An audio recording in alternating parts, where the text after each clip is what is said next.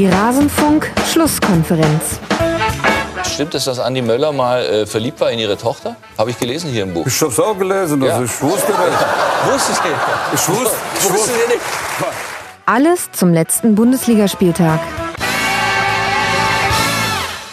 Ach ja, Dragoslav Stepanovic. Das waren schöne Zeiten. Und damit hallo und herzlich willkommen in der Rasenfunk-Schlusskonferenz in einer besonderen Ausgabe. Normalerweise besprechen wir hier in unserem Podcast den kompletten Bundesligaspieltag. Das hier ist aber eine Ausgabe speziell für alle Eintracht Frankfurt-Fans. Wir wollen heute über das Eintracht Frankfurt-Spiel sprechen, beziehungsweise ihr könnt jetzt gleich hören, was ich, Max Jakob Ost, der Genetzer bei Twitter und Moderator dieser Sendung, mit meinen Gästen zum Eintracht Frankfurt-Spiel besprochen habe. Und ich würde sagen, viel Spaß dabei. Wir hören uns danach nochmal. Wenn euch die ganze Folge interessiert, dann geht auf rasenfunk.de. Da findet ihr die Besprechung aller Spiele. Aber jetzt hören wir uns mal an, was wir zur Eintracht zu sagen hatten. Und los geht's. Aber wenn wir schon bei brennenden Bäumen sind, dann können wir jetzt zu Schalke 04 kommen. Und da ist es ja dann kein Wortspiel mehr.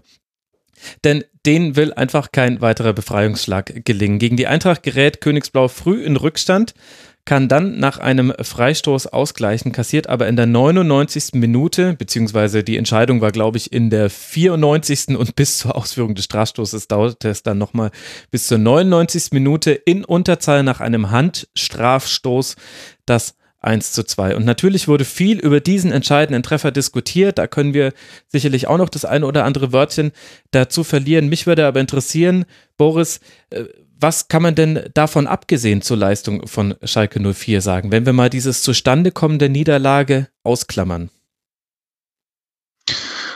Puh, also schwierig. Ich habe es auch nicht ganz gesehen, aber zum großen Teil und ich bin klar, jetzt aufgrund meiner Neigung könnte man mir einen gewissen Bias vorwerfen, aber habe ich da nicht wirklich viel gesehen. Also aus Schalker Sicht wäre ich eher enttäuscht von dem Auftritt. Ähm, klar, wie du schon sagst, mit dann so einem bitteren Ende, das haben nicht mal die verdient. Äh, so später noch ähm, quasi den Genickbruch zu bekommen. Aber ich fand bis auf das Tor, was meiner Meinung auch so eher halb geschenkt war, also Trapp kann da sicherlich auch eine bessere Figur machen und äh, generell kann man das auch besser verteidigen.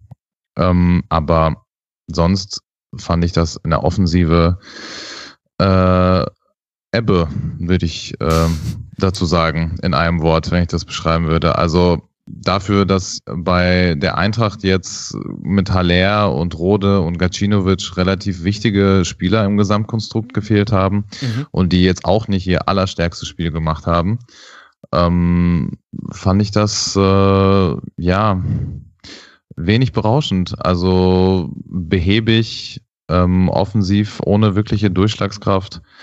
Ähm, und äh, ja, also mir fällt eigentlich relativ wenig dazu ein, weil bis auf wirklich das Tor, ähm, was Serda da mehr oder weniger geschenkt wird, ähm, habe ich da nicht wirklich viel gesehen. Und wenn, äh, wenn die Schalker keinen Nübel im Tor haben Mhm.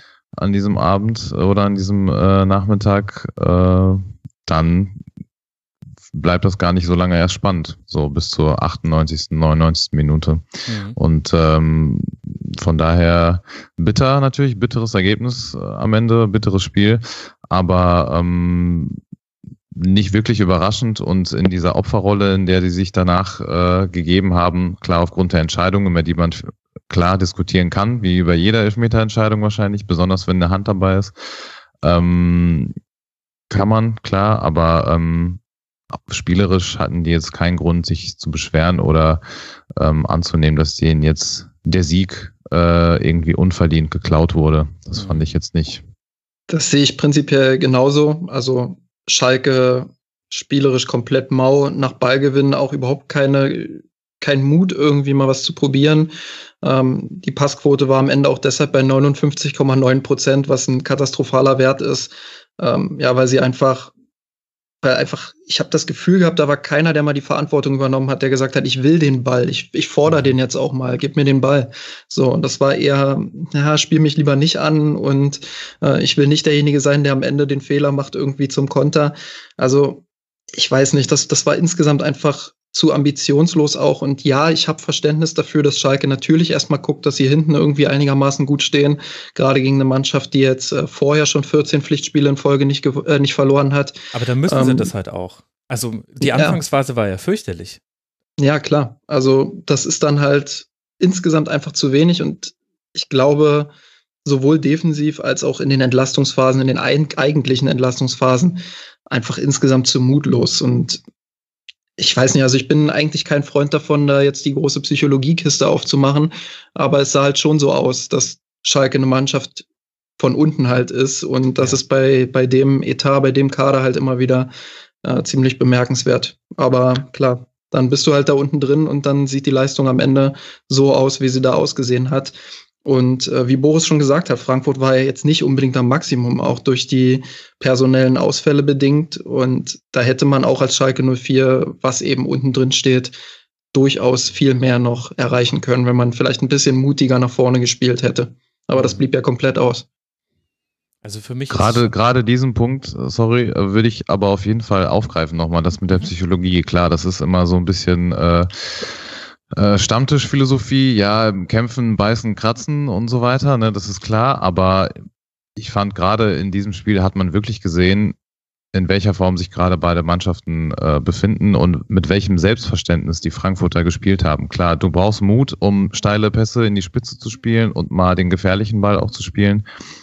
Aber alleine den Mut, das auch zu probieren, das, ich glaube, das generierst du nur aus Selbstvertrauen und dem Selbstverständnis, und dem wirklich dem eigenen Glauben an dich selber. Und obwohl die Frankfurter bei weitem nicht ihr bestes Spiel gemacht haben, hat man das einfach an Körpersprache und Körperhaltung und ähm, ja, diesem, ich will jetzt, absoluter Wille klingt immer so bescheuert, finde ich, aber in dem Fall fand ich, war das einfach so. Und du hast an dem Spiel und äh, an den Spielern selber wirklich die jeweiligen Form, Kurven und Tabellenplätze hast du echt ablesen können. Das fand ich echt äh, bemerkenswert in dem Spiel gerade. Absolut. Also Schalke 04 im, im Austrudeln dieser Saison, was in, was überall enden kann. Es sind fünf Punkte Vorsprung auf den VfB aus Stuttgart. Das ist die beste Nachricht, die es aktuell gibt. Aber da ist tatsächlich jetzt Nübel ist noch zu sehen. Sada war noch einer derjenigen, der am ehesten noch äh, gezeigt hat, er möchte den Ball haben, der auch am ehesten noch offensiv was gezeigt hat, sich dann aber eine saudämliche gelb-rote Karte in der 93. Minute abholt. Caligiuri nach Blitzheilung wieder da, hatte sofort die meisten Ballkontakte. Also das bestätigt ja im Grunde alles, was ihr gesagt habt. Aber in der Offensive absoluter Verzweiflungsmodus. Die Expected Goals aus dem freien Spiel heraus, heraus lagen bei 0,03. Also im Alter Grunde, im Grunde ist das Tedesco-Fußball ohne das Pressing, was Tedesco initiiert hat. Weil Pressing siehst du jetzt auch nicht mehr. Embolo stand manchmal ganz merkwürdig im Raum. Also das ist, das ist mir in der Zusammenfassung schon aufgefallen, dass ich mir gedacht habe, sag mal, was hat, was hat er denn kurz bevor die Szene hier einsetzt gemacht? Und dann habe ich es aber auf halbfeldflanke.de bei Carsten Jahn auch nachgelesen. Nee, das, das war wohl auch ein Common Theme in diesem, in diesem Spiel. Also das Pressing fehlt, defensiv ist die Stabilität nicht da. Die Anfangsphase von Eintracht Frankfurt grandios gespielt, von Schalke 04 aber auch sehr, sehr schlecht verteidigt. Also das ist, das ist ziemlich hart. Und ähm, man fragt sich, wie das weitergehen soll bei Schalke 04. Die größte Hoffnung ist die Chancenlosigkeit der Mitkonkurrenten um den Abstieg. Es geht jetzt dann nach Nürnberg, dann hat man zwei schwere Spiele zu Hause gegen Hoffenheim und dann natürlich das Derby in Dortmund, bevor man dann hinten raus nochmal zwei Heimspiele gegen Augsburg und Stuttgart hat und auf diese Heimspiele bis dahin muss irgendwas passiert sein beim FC Schalke 04, dass man es irgendwie schaffen kann, den Abstand zu halten und um mehr geht's ja schon gar nicht mehr. Das zeigt ja schon, wo Schalke angekommen ist. Lasst uns aber dann auch noch ein, ein Wort über Eintracht Frankfurt verlieren, mehr als wie wir es jetzt schon gemacht haben. Also ihr habt schon angedeutet, es war nicht die beste Leistung der SGE, zum Teil auch erklärbar mit wichtigen Spielern, die gefehlt haben, aber dennoch ja klares Chancenplus. Und wir hatten ja auch vorhin schon erwähnt, wenn da nicht ein Nübel im Tor steht, dann kann das eine ganz andere Richtung nehmen, dieses Spiel. Es wird ja jetzt langsam ernst bei der Eintracht. 52 Punkte, vier Punkte Vorsprung damit auf einen Nicht-Champions League-Platz. Und man hat ja auch noch Benfica Lissabon vor der Brust. Justin, was macht denn die Eintracht so stark? War das im Spiel gegen Schalke, war da nochmal andere Elemente mit dabei als das, was wir jetzt schon die ganze Saison über verfolgen können? Also eine ganz äh, profane Antwort wäre natürlich, die haben einen Lauf und das ist dann wieder diese Psychologiekiste. Sicherlich, die spielen einen hervorragenden Ball. Ähm, was ich auch gesagt habe, diese Diagonalität mit den Pässen, das, das haben die Frankfurter teilweise auch sehr gut drin. Mhm. Ähm, da kann man das, das 1 zu 0 wunderbar für, für nehmen als Blaupause quasi. Ich glaube, Kostic war es, der da so einen diagonalen Flachpass zwischen die Schnittstelle spielt mhm. und Rebic äh, macht dann das 1-0. Also das, das war schon klasse. Ähm, und davon haben sie in dieser Saison ganz viel drin. Also spielerisch haben sie einfach irgendwie den nächsten Step geschafft nach Kovac. Also das war unter Kovac vielleicht im Mittelfeld manchmal noch ein bisschen zu behäbig, noch ein bisschen zu statisch. Mittlerweile habe ich das Gefühl, die sind deutlich, deutlich sicherer in ihrem Passspiel, aber auch mutiger, mutiger was die Vertikalität irgendwie angeht. Ähm, und dann hast du natürlich vorne mit Rebic, mit Jovic ähm, einfach extreme Klasse da. Und das, das, wenn das läuft und jetzt komme ich zu dieser Psychologiekiste, dann hast du natürlich auch ein ganz anderes Selbstverständnis als andere Mannschaften. Und ich glaube, das sieht man den Frankfurtern einfach an. Die glauben bis zum Schluss an sich, ähm, mhm. die drücken auch bis zum Schluss. Und deshalb war für mich auch dann das 2 zu 1 am Ende nicht irgendwie glücklich, weil sie den Elfmeter, über den man vielleicht diskutieren könnte, ähm, bekommen haben, sondern einfach, weil sie es auch erzwungen haben irgendwo und weil sie insgesamt die klar bessere Mannschaft waren. Ähm, und sich dieses Chancenplus erspielt und erkämpft haben. Und diese Mischung aus Aggressivität, die Frankfurt schon immer eigentlich hatte, ähm, und dieser spielerischen Komponente, die macht vielleicht einfach in dieser Saison nochmal den Unterschied, dass sie dann auch da oben stehen. Und ich glaube tatsächlich, wenn sie so zusammenbleiben können, was sicherlich schwierig wird, gerade bei den Angreifern, ähm, dann wäre das eine Mannschaft, die auch dauerhaft da oben mitspielen könnte. Ja, dem würde ich mich eigentlich nahtlos anschließen. Was ich noch bemerkenswert fand, ähm, gerade dadurch, dass äh, wichtige Spieler gefehlt haben in diesem Spiel, war das dann nochmals schwieriger, als Hinteregger dann schon vor der Halbzeit raus musste mhm. und Indika für ihn reinkam. Und ich fand, also es gab keinen wirklichen Bruch, aber ich fand, man hat schon einen Unterschied gemerkt, weil Hinteregger eigentlich schon äh, ja relativ leistungsstark war in den letzten Wochen und auch eigentlich mit der beste neben Hasebe natürlich Max mhm. da hinten äh, der beste Mann war somit und ähm, dass de Guzman dann auch gelb-rot gefährdet, glaube ich, in der Halbzeit drin bleiben musste und für ihn Paciencia kam, der als, weiß ich nicht, Offensivoption dann Nummer drei oder vier auch kein so schlechter Mann ist, muss man anmerken. Der geht da äh, meiner Meinung nach immer so ein bisschen unter bei den ganzen äh, Trio Infernale da vorne. Aber der Mann kam, glaube ich, von Porto, wenn ich mich nicht irre, und kann äh, auch einen ganz guten Beispiel und ist auch relativ er war torgefährlich. Halt sehr lange verletzt, deswegen war er lange auch nicht auf dem Bildschirm. Aber er scheint jetzt, jetzt langsam genau. sieht man, warum man ihn verpflichtet hat. Ja, genau. Und ähm, so, und das hat dem Spiel halt trotzdem nicht wirklich geschadet. Also mhm. ähm, so gefestigt scheint die Eintracht dann wirklich zu sein, dass man ähm, dann so ein Spiel dann wie auch immer äh, noch erfolgreich gestalten kann. Und wie Justin gerade schon meinte, es ist auf gar keinen Fall unverdient wenn äh, das Foul zum Beispiel von Bruma an Rebic äh, mhm. gepfiffen wird, was Meinung nach, meiner Meinung nach ein ganz klarer Elfmeter Absolut. war. Ja, viel klarer. Also äh, klarer geht's ja eigentlich gar nicht und äh, sowas wird dann nicht gepfiffen, aber geschenkt.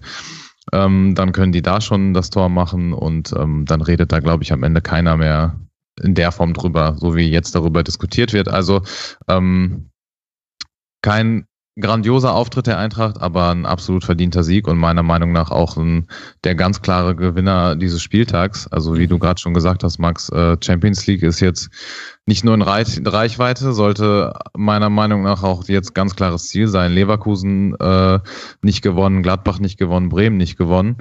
Ähm, ja, Eintracht äh, hat den Spieltag ganz, ganz spät, aber trotzdem dann noch gewonnen, würde ich sagen ich muss ja zugeben, ich bin sogar fast ein heimlicher Fan von dieser Mannschaft in dieser Saison. Also das, das beeindruckt mich tatsächlich sehr, wie sie nochmal einen Sprung gemacht haben, äh, wie sie überhaupt in den letzten Jahren sich von einem Abstiegskandidaten jetzt in diese Sphäre rein katapultiert haben. Da muss man schon allen Beteiligten ein ziemliches Lob aussprechen. Und wie ich es vorhin gesagt habe, diese Mischung aus Aggressivität und spielerischer Stärke, ähm, ja, das, das funktioniert einfach und das ist auch den meisten Bundesligisten dann im Endeffekt überlegen. Und mhm. das ist meiner Meinung nach sehr beeindruckend und bemerkenswert. Auch wenn ich in der Vergangenheit nicht der größte Frankfurt-Fan bin und war, ähm, muss ich das neidlos anerkennen. Ja, da musst du dich deiner Liebe aber auch nicht schämen. Man muss in dieser Saison schon Offenbacher sein, um Eintracht Frankfurt Ja.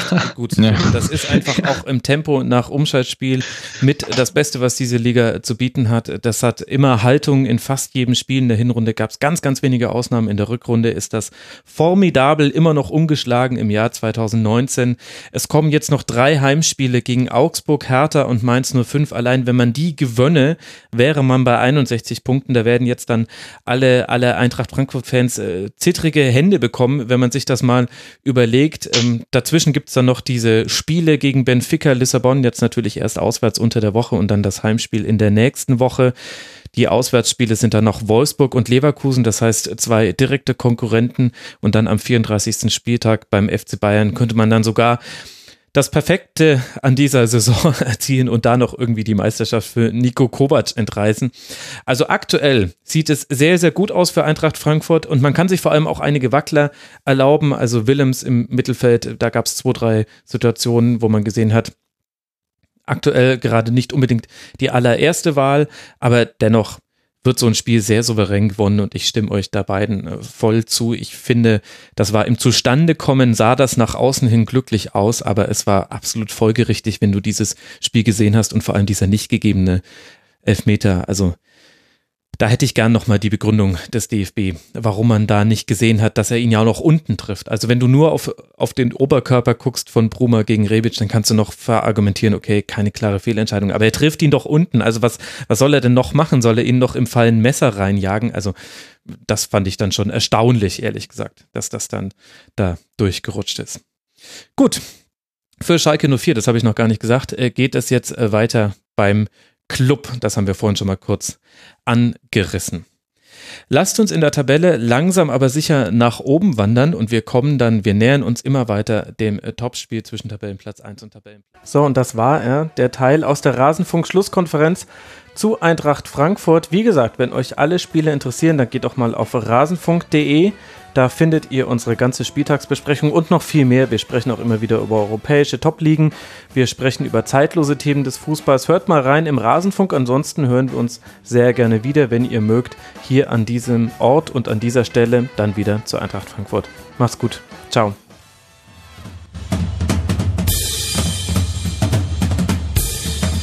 Das war die Rasenfunk-Schlusskonferenz. Wir geben nun zurück in die angeschlossenen Funkhäuser.